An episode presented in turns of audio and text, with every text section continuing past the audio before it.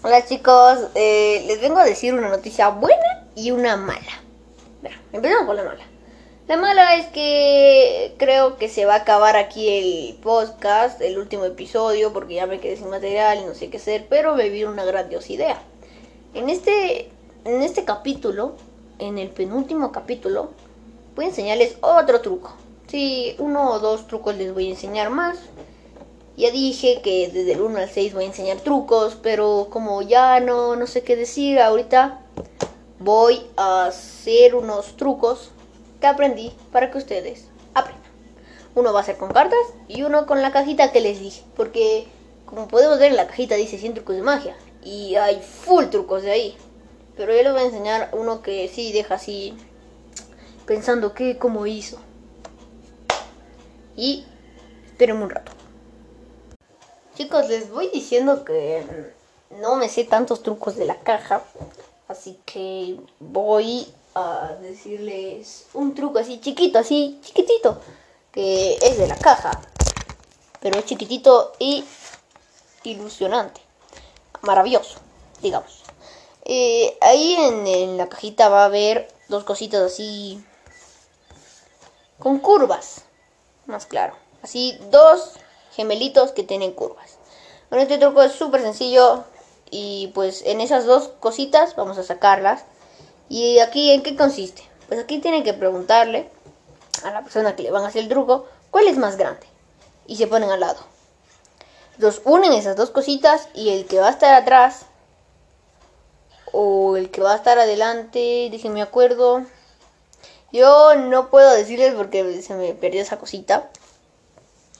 Pero depende le pongan. El de atrás va a estar súper mayor, mayor que el primero. Y van a decir, ¿qué? Pero si miden, así si unen, van a ver que es la de mismo tamaño.